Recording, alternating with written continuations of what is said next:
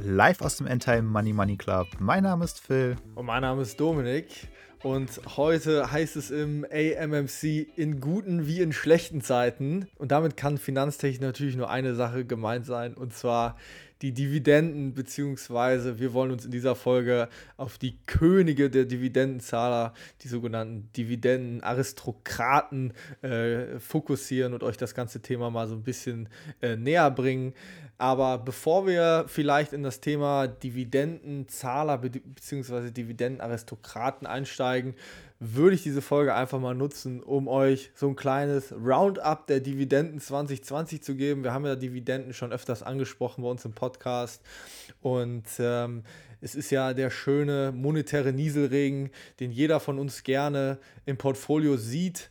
Und ähm, die Frage ist natürlich, wie lief 2020 aus einer Dividendenperspektive? Und ähm, da gibt es eigentlich nur eins zu sagen, die globalen Dividenden fielen tatsächlich 2020 um 12,2 Prozent. Ähm, und ich sage äh, globale Dividenden, weil es da wirklich äh, lokale Unterschiede gibt. Ähm, das Ganze ist natürlich größtenteils auf äh, die Corona-Krise zurückzuführen. Ähm, nichtsdestotrotz, wenn man sich die USA mal ganz ähm, konzentriert anschaut, wo Dividenden natürlich historisch gesehen ähm, eine viel bedeutendere ähm, ja, Stellung haben als in Europa, einfach dadurch, dass äh, Pensionskassen oder auch Privatleute natürlich auch auf die Den Dividenden vertrauen, weil sie tatsächlich daraus Cashflows generieren wollen, um ihr Leben zu bestreiten in der Rente oder davor. Dementsprechend sieht man natürlich auch, dass in den USA quartalsweise ausgeschüttet wird, aber auch die Dividenden bzw. die Dividenden im SP 500 Index sind tatsächlich 2020 auf eine neue Rekordsumme angeschwollen. Die totalen Zahlen im SP 500 haben sich allerdings verringert von 385 auf 423 was der Rendite dann letzten Endes keinen Abriss äh, ähm, beschert hat, da einfach die wenigen einfach viel mehr ausgeschüttet haben. Ähm, das heißt, für die USA ist der Trend nach wie vor intakt und auch für die kommenden Jahre beziehungsweise für 2021 ähm, ähm, forecastet S&P tatsächlich das zehnte Re Rekordjahr in Folge mit einem weiteren Anstieg von äh, 4,2 Prozent. Und das trotz der Neuaufnahme Teslas, die ja keine Dividende auszahlen, aber trotzdem einen relativ hohen Anteil im Index äh, haben. Ähm, wenn man einfach mal auf den heimischen Markt schaut, das heißt USA lief gut, global relativ schlecht und äh, das spiegelt sich auch in Deutschland wieder. In Deutschland ähm, gab es tatsächlich eine Flappe im letzten Jahr. 4% wurden weniger ausgeschüttet als im Jahr davor. Acht Unternehmen kürzten tatsächlich ihre Dividende und ähm, einige, äh, auf die wir natürlich jetzt auch äh, ansprechen wollen, haben ihre solide Dividendenhistorie tatsächlich hochgehalten. Zum Beispiel Fresenius, 27. Jahr in Folge, zählt damit ähm, auch jetzt schon zum Kreis der Dividendenaristokraten in Deutschland. Und damit sind wir auch schon beim Thema. Ich glaube, Fresenius ist tatsächlich äh, der einzige äh, Dividendenaristokrat nach der Definition, die wir euch gleich vorstellen wollen, äh, mit dem 27. Jahr in Folge ähm, die Dividende erhöht. Und damit sind wir beim Thema Dividendenaristokraten. Und ja, Philipp, äh, vielleicht hast du mal so eine kleine äh, Definition. Was, was, was steckt dann dahinter, hinter, dem, hinter den Dividendenaristokraten? Ja, in, Deutsch, in Deutschland ist es natürlich wirklich noch singular. Das ist tatsächlich echt Fresenius die einzige Aktie, die die Voraussetzungen erfüllt. In den USA sind es über 55, über 57 tatsächlich. Und die Kriterien lauten relativ simpel mindestens 25 Jahre in Folge muss die Dividendenausschüttung angehoben worden sein und man muss im SP 500 gelistet sein. Das gilt natürlich für die USA nur, das ist klar. Und dementsprechend, ja, also ein Vierteljahrhundert die Dividende jedes Mal erhöht haben, hört sich jetzt äh, schon nach viel an, aber wir haben hier ganz viele Unternehmen in den USA, die weit über 25 Jahre die Ausschüttungen angehoben haben. Das bedeutet natürlich nicht, dass sie jetzt von Jahr zu Jahr die Dividende um 50 Prozent erhöhen oder was. Das würde natürlich dazu führen, dass die Dividendenzahlungen viel zu groß ausfallen und dementsprechend auch nicht mehr wirtschaftlich sind. Aber das sind die Voraussetzungen. Das ist im Prinzip das Sinnbild für Dividendenkontinuität, also Verlässlichkeit der Auszahlungen. Ähm, das würde ich gerne noch äh, ergänzen. Ich glaube, es gibt noch zwei zusätzliche Faktoren, um tatsächlich ein Dividendenaristokrat zu sein. Und das ist zum einen ähm, der Free, Free Float, das heißt der frei handelbare Anteil ähm, der Aktien muss mindestens 3 Milliarden ähm, US-Dollar betragen und das tägliche Handelsvolumen darf nie unter 5 Millionen ähm, US-Dollar fallen. Das heißt, damit stellt man natürlich sicher, ähm, dass auch die breite Masse äh, dieser Han diese, diese Titel handeln, ka handeln kann. Ähm, aber das sind sicherlich nur ähm, ja, kleinere, äh, kleinere Kriterien. Natürlich die, die, die zu überwindbare Hürde ist natürlich die 25 Jahre ähm, kontinuierliche Dividendenerhöhung. Äh, sagst du auf jeden Fall richtig. Das Ganze wurde natürlich von Standard Poor's äh, ins Leben gerufen, also die, die auch an, am Ende des Tages diesen ganzen Index auflegen, auf den dann die ETFs lauten. Und dementsprechend muss man diese Auswahlkriterien sozusagen für die USA anlegen. In Deutschland oder anderen Ländern kann man einfach hingehen und sagen, 25 Jahre Dividendenauszahlung äh, immer wieder erhöht. Das ist so das Hauptkriterium, wonach wir auch uns jetzt hier richten werden. Ja, jetzt ist natürlich die Frage ganz konkret, wie kann man in diese Dividendenaristokraten investieren? Ich meine, es liegt natürlich auf der Hand, man kann in die Aktien selbst investieren. Die findet man auch relativ einfach, wenn man einfach danach googelt und da kriegt man eine Liste ausgespuckt und dann könnte man hingehen und die einfach mal äh, selber ähm, kaufen. Das, das geht immer, das ist kein Problem. Es gibt aber natürlich auch passive Indexprodukte darauf, also ETFs. Und die wollen wir uns natürlich gleich nochmal im Genauen angucken. Aber vorher nochmal ein bisschen Name-Dropping hier. Ich persönlich bin in ein paar Dividendenaristokraten investiert. Einer davon ist Fresenius, der andere ist Procter Gamble und der dritte im Bunde ist Unilever. Ähm, das sind meine Dividendenaristokraten, die ich im Portfolio habe. Dominik, hast du welche im Portfolio? Ja, also tatsächlich, ich bin auch in, in Unilever äh, investiert. Äh, nichtsdestotrotz den offiziellen Titel Dividendenaristokrat mussten sie, glaube ich, äh, ad acta legen durch den Zusammenschluss der holländischen BV und der äh, britischen PLC. Aber das ist natürlich nur eine, eine bürokratische Geschichte. Nichtsdestotrotz, ich glaube, über drei Jahrzehnte kontinuierliches Dividendenwachstum. Von daher natürlich auch Unilever in dem erlauchten Kreis der Dividendenaristokraten eigentlich zu Hause. Ähm, davon abgesehen, ich war längere Zeit in die andere Dividendenaristokraten investiert, teilweise in 3M, teilweise in Coca-Cola und ähm, das nochmal einfach Coca-Cola sowie auch 3M 57 Jahre konsekutives Dividendenwachstum. Also ähm, das ist wirklich, wirklich sehr beachtlich und ähm, es hat natürlich 2021 auch ein paar ähm, Updates gegeben. Der, der, ähm, der Index äh, wird immer im Januar 2021, äh, beziehungsweise im Januar des neuen Jahres auf den neuesten Stand gebracht. Ähm, es gab gar nicht so viele Änderungen dieses Jahr. Ähm, aus dem Index geflogen sind äh, Carrier Global Corp, Otis Worldwide und Raytheon Technologies. Ähm, ich glaube tatsächlich Raytheon ja auch nur, weil sie sind ja auch mit einem anderen Unternehmen fusioniert. Von daher ähm, neu dazu gekommen sind, hey, International Business Machines, IBM, äh, Next Era Energy und West Pharmaceutical Services. Alles jetzt Unternehmen, die ich jetzt gar nicht so auf dem Schirm habe. Äh, nichtsdestotrotz scheinen sie ja schon länger Dividenden auszuzahlen. Und äh, ich habe jetzt einfach mal den von SP aufgesetzten äh, Dividenden Aristocrats Index genommen und ihn über den SP 500 gelegt, um einfach einfach mal diese Performance des Index äh, sich anzuschauen. Und da muss man einfach sagen, die Performance ist jetzt gar nicht so unglaublich äh, gut, wenn man das jetzt prozentual sich anschaut vom Total Return Aspekt, das heißt äh, tatsächlich Dividenden mit einberechnet. Ähm, da liegen wir seit 2014 hat sich der SP Standard um 106 Prozent ähm, entwickelt, der SP 500 Dividend Aristocrats um 83 Prozent. Das heißt, ähm, da gibt es eine kleinere äh, Divergenz. Aber warum die Leute natürlich diesen Index am Ende haben wollen, das ist natürlich das Dividend äh, Payout, der Dividend Payout Growth, der, der Dividendenwachstum. Und wenn man da die, dieselbe Zeitspanne äh, anwendet von 2014 bis jetzt, ähm, März 2021, hat der Dividend Aristocrats tatsächlich 207 Prozent äh, die Dividenden, äh, das Dividendenwachstum erhöht gegenüber 39 Prozent im Standard S&P. Das heißt, da sieht man schon, es richtet sich hier wirklich an äh, Anleger, die an einem Investment interessiert sind, ähm, der auch Cash generiert, Cashflow generierende Investments ähm, und ähm, das natürlich auch dann über die nächsten, über die nächste Dekaden und äh, das ist sicherlich die Zielgruppe der ganzen, der, der, der Dividend Aristocrats. Genau, das Spannende ist ja jetzt hier und das ist wahrscheinlich auch der Grund, warum wir uns ähm, darüber im Detail unterhalten sollten. Die ganzen Aristokraten sind ja jetzt keine High-Yield-Dividend Dividend Payer. Also das heißt nicht, dass die Dividendenrendite besonders besonders hoch ist im Vergleich zu anderen Unternehmen, sondern sie ist besonders kontinuierlich.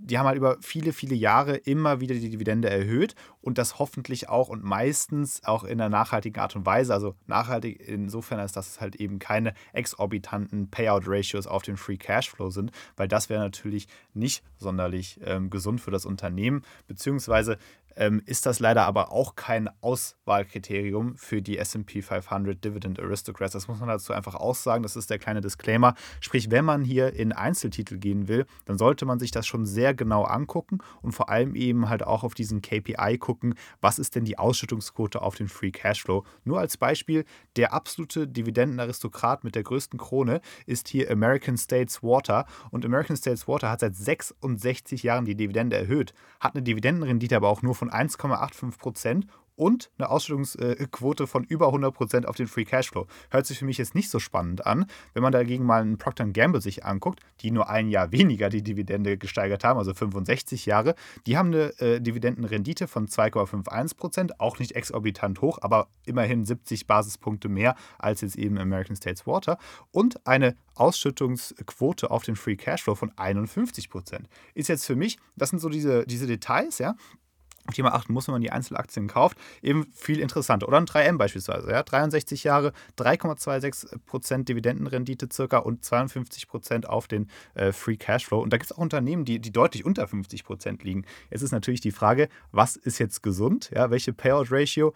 Und da sollte man sich das immer so ein bisschen geglättet auf 5 bis 10 Jahre anschauen und dann sollte die, das ist jetzt einfach auch nur meine Meinung, zwischen 25 und 75% auf den Gewinn liegen und dann auf den Free Cashflow eben dann äh, auch nochmal angepasst. Auf äh, fünf bis zehn Jahre muss man sich das einfach im Detail angucken. Aber ich denke, eine Faustformel auf den Gewinn zwischen 25 und 75 Prozent und auf den Free Cashflow am besten immer auch mindestens mal unter den 100 Prozent. Also so könnte man das erstmal pauschal sagen. Das ist zumindest meine Meinung. Aber da, das, ähm, ja, das ist, das ist natürlich richtig. Ähm, Nichtsdestotrotz fokussierst du dich ja dann auf Investments in einzelne Aktien.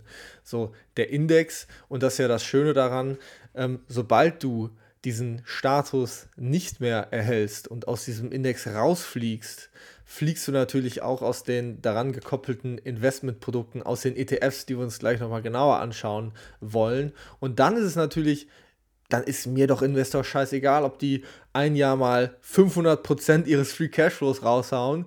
Äh, wenn sie es dann am nächsten Jahr nicht mehr schaffen, dann fliegen sie eben aus meinem ETF raus, dann fliegen sie eben aus meinem, aus meinem Index, den ich da gekauft habe, äh, raus. Und dementsprechend ist äh, dieser, dieser Indice und die daraus resultierenden ETFs, ist, finde ich, ein sehr, sehr geiles Tool, um eben zu, ja, sehr zuversichtlich hier zusatz zukünftige Cashflows zu haben, ähm, eine relativ geringe Volatilität gegenüber dem Gesamtmarkt.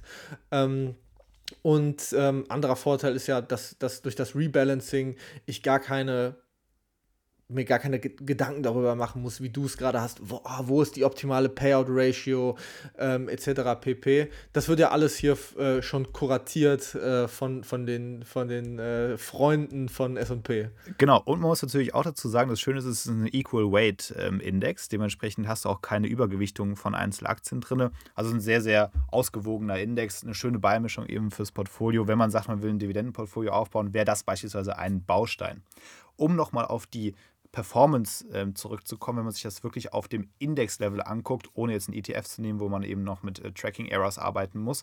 Auf 10 Jahressicht sind wir bei dem S&P 500 Dividend Aristocrats versus dem normalen S&P 500 auf Total Return Sicht, das heißt Kursgewinne und Dividendenausschüttungen eingerechnet, tatsächlich bei einem 13,86% äh, per annum Performance des Dividend Aristocrats versus 13,6% bei SP 500. Also auf 10 Jahre gesehen sogar Outperformance, spricht für die Qualität der zugrunde liegenden Aktien. Ja, also das muss man natürlich auch dazu sagen. Aber Disclaimer hier: Es gibt eben nicht nur den SP 500 Dividend Aristocrats, es gibt auch noch den Global Dividend Aristocrats und den International Dividend Aristocrats und den High Yieldern und so weiter und so fort. Die haben deutlich unterperformt. Also das ist immer wichtig. Man muss sich genau angucken, welchen Index man da eigentlich kauft mit diesem ETF-Produkt. Und das schauen wir uns im Detail an. Im Grunde genommen ist es so, dass wir zwei verschiedene Indizes hier haben, die man in Deutschland auch gut kaufen kann. Zum einen haben wir da den SP Global Dividend Aristocrats. Das ist ein Index, wie er schon sagt, auf die globalen Dividendenaristokraten, kostet 45 Basispunkte und tradet in Dollar. Das Wichtige hierbei ist, dass der von den Auswahlkriterien komplett unterschiedlich ist zu dem normalen SP 500. Ähm, Dividend Aristocrats. Und zwar geht es hier nicht darum zu sagen, dass man 25 Jahre konsekutiv die Dividende gesteigert hat, sondern nur auf 10 Jahressicht die Dividende ähm, erhöht hat oder beibehalten hat. Also dementsprechend schon mal eine ganz andere ähm, Ausschüttungspolitik. Also der unterscheidet sich extrem von dem, was wir eigentlich suchen. Und dann gibt es ähm, auch in Deutschland handelbar den SP US Dividend Aristocrats. Jetzt mag man ja meinen, das wäre der, den wir brauchen oder den wir suchen. Ist es aber nicht, weil der Index, auf den der lautet, ist der SP High Yield Dividend Aristocrats, kostet 35 Basispunkte und hat auch ein sehr hohes Fondsvermögen. Das heißt, viele Leute glauben wahrscheinlich, dass das der Dividend Aristocrats ist, den wir suchen, den wir kennen, den wir haben wollen, das Original sozusagen. Ist es aber nicht, weil der SP High Yield Dividend Index, der hier zugrunde liegt, der guckt sich zwar den SP an, aber den SP Composite 1500 hat also schon mal ein viel größeres Spektrum an Aktien, die da reinfallen könnten. Oder hier ist es auch so, dass die Dividende in den letzten 20 Jahren aufeinanderfolgend gesteigert werden musste. Also auch hier wieder ein wesentlicher Unterschied zu dem Klassiker, zu den SP 500 Dividend Aristocrats, den wir suchen. Und das finde ich auch schon wieder super interessant. Ne? Im Vorhinein zu dieser Folge habe ich mir die Dividend Aristocrats angeschaut, in der festen Überzeugung, es gäbe genau auf diesen Index tatsächlich den passenden ETF und wurde dann äh, tatsächlich auch enttäuscht äh, und finde es auch äh, crazy, dass ähm, nach den ähm, Faktoren, wie, wir, wie sie eigentlich äh, definiert sind von SP und wie sie dann auch äh, oft wahrscheinlich zitiert werden in Vergleichen, in, in Indizes ver in Vergleichen etc. Diesen, diesen EDC kann ich nicht kaufen als ETF. Der wird in Deutschland einfach nicht aufgelegt. Ähm, ich weiß nicht, ob es in den USA ein Pendant gibt. Äh, du nix gerade, offensichtlich gibt es ihn. Ja, gibt es. Es gibt genau vier und die sind alle nicht in Deutschland handelbar. Es gibt einen von, von ProShares, der ist in den USA aufgelegt, einen von äh, CBOE, äh, auch USA. Dann haben wir noch einen von Tachlift und noch einen von Tachlift, beide in Israel. Wir können in Deutschland nicht in diesen Index investieren. Das muss euch also bewusst sein, wenn ihr Bock habt auf den SP 500 Dividend Aristocrats, den kriegt ihr so in Deutschland erstmal nicht. Und das ist mal wieder die äh, Old but Gold Story, dass man einfach reinschauen muss, was, welchen, welchen ETF man da kauft, was tatsächlich drin ist ne? und welche, welche Auswahlkriterien da auch zugrunde liegen. Ähm, das ist ja also oft äh, nicht das drin, was man eigentlich denkt, beziehungsweise ganz wilde Mixe. Und da wird auf jeden Fall viel, viel, viel getan, ähm, um auch marketingseitig äh, dementsprechend dem äh, Abhilfe zu verschaffen. Ähm, ob das jetzt tatsächlich schlechte Index oder ETFs sind, das ist nochmal dahingestellt. Ähm, nichtsdestotrotz, dass äh, äh, die Message hier, so wie man ihn eigentlich kennt, können wir ihn nicht kaufen. Das andere sind natürlich dann ähm, wahrscheinlich Alternativen, die man nehmen kann, äh, weil die Mechanismen sind natürlich dieselben. wenn sie die Dividende, Dividende kürzen oder sie tatsächlich aussetzen, fliegen sie auch da aus dem Index raus. Äh, und dementsprechend äh, ganz so schlecht wird es nicht sein. Ähm, nichtsdestotrotz, äh, diesen, den, den Dividend Aristocrats, wie wir ihn eigentlich haben wollen, kriegen wir leider nicht. Ja, so ist es. Ähm, von daher immer schön reingucken ins Factsheet. Kann man immer nur wieder sagen, das gilt nicht nur für diesen Index, auch für viele andere.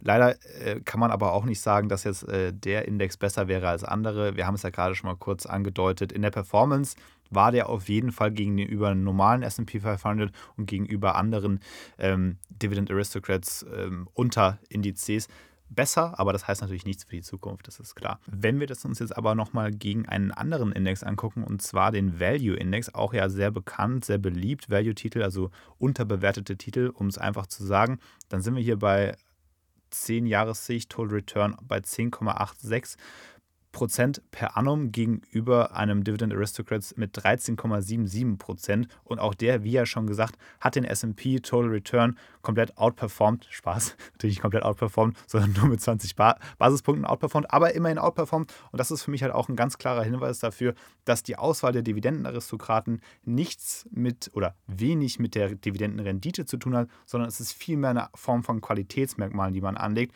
Von daher sind Dividendentitel, ähm, die halt eben auch das Kriterien der Dividendenaristokraten erfüllen, nicht nur Dividendenrenditebringer oder kontinuierliche Steigerer der Dividende, sondern halt eben auch oftmals Qualitätstitel. Jetzt ist natürlich die Frage, wie kann man da als äh, als Privatinvestor gut rein investieren. Wir haben gesagt, okay, es gibt natürlich die Möglichkeit, sich das wirklich auf Einzelaktienbasis anzugucken und dann nochmal eine Auswahl selber zu treffen. Was sind hier die Nachteile? Offensichtlich natürlich viel mehr Aufwand, viel mehr Kosten logischerweise, die man hat durch Einzeltrades. Ähm, und wenn man das noch gegenüberstellt, dass das alles Equal Weight sein soll, wie in dem Index eben auch, dann wird es natürlich auch nochmal schwieriger. Dann äh, ist das natürlich sehr, sehr viel Aufwand. Dementsprechend ähm, haben wir eigentlich nur eine Möglichkeit. Wir müssen darauf verzichten, in diesen Index wirklich investieren zu können. Wir müssen einen anderen Index nehmen. Und warum nicht? Wenn man Lust hat auf äh, High Yielder, dann kann man eben äh, hingehen und diesen äh, Dividend Aristocrats High Yield kaufen der eben auch 115 Aktien abbildet, also noch ein bisschen diversifizierter ist. Oder man sagt halt, gut, 10 Jahre Dividenden erhöht oder beibehalten, äh, kaufe ich halt den. Man muss dazu sagen, das ist natürlich auch, auch so eine Form von, ähm, von Investments in aufstrebende Dividendenaristokraten. Also in den USA nennen die die ähm, Contenders, die eben in den letzten zehn Jahren ähm, die Dividende erhöht haben. Leider, Disclaimer hier auch wieder, erhöht ist es ja auch hier nicht, sondern mindestens mal beibehalten. Also ja, schwierig. Das wäre natürlich eine Option. Ähm, ich persönlich habe keinen dieser ETFs. Ich gucke mir lieber die Liste der wirklichen Dividendenaristokraten an und entscheide dann eben auf Einzelaktienbasis. Das ist meine Vorgehensweise und das präferiere ich hierbei. Wie machst du das, Dominik? Das mache ich, das ich eh nicht, zumal ich äh, momentan nicht an, ähm, an Cashflow-Generating äh, Produkten richtig interessiert bin. Das heißt, bei mir geht es ja gerade primär darum, das Portfolio wirklich aufzubauen und äh, fokussiere mich da mehr auf die Compounder und auf die Momentum-Aktien.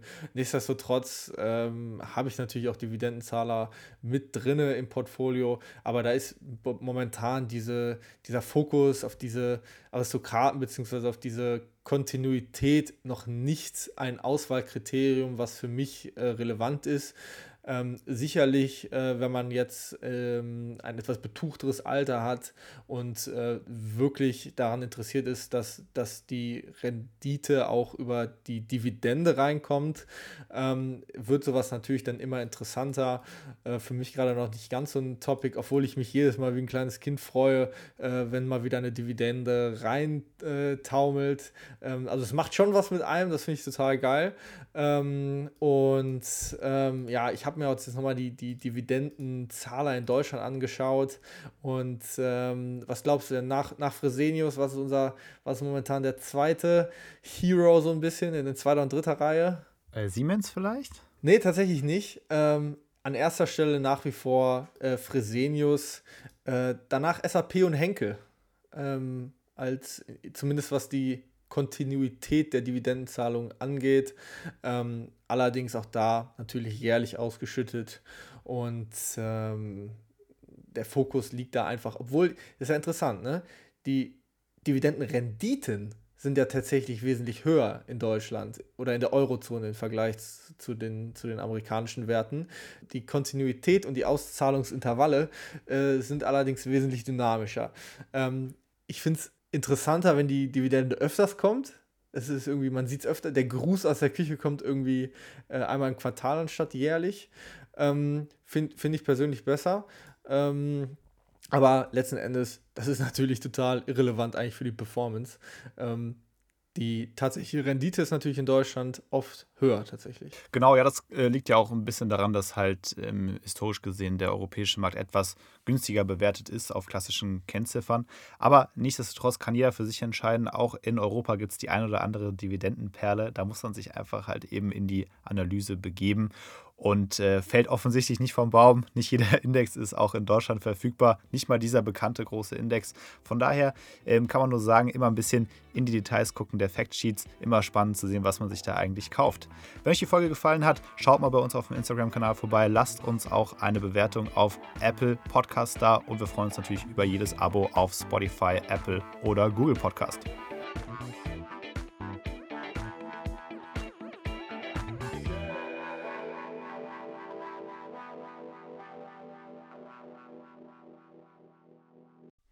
Disclaimer und Haftungsausschluss.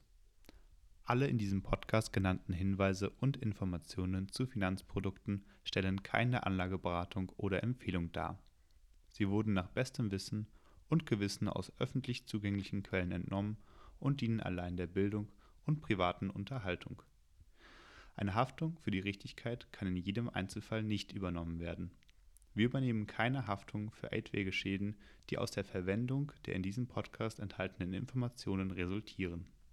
Sollten die Hörer sich die Informationen und Inhalte zu eigen machen oder etwaigen Vorschlägen folgen, so handeln sie eigenverantwortlich.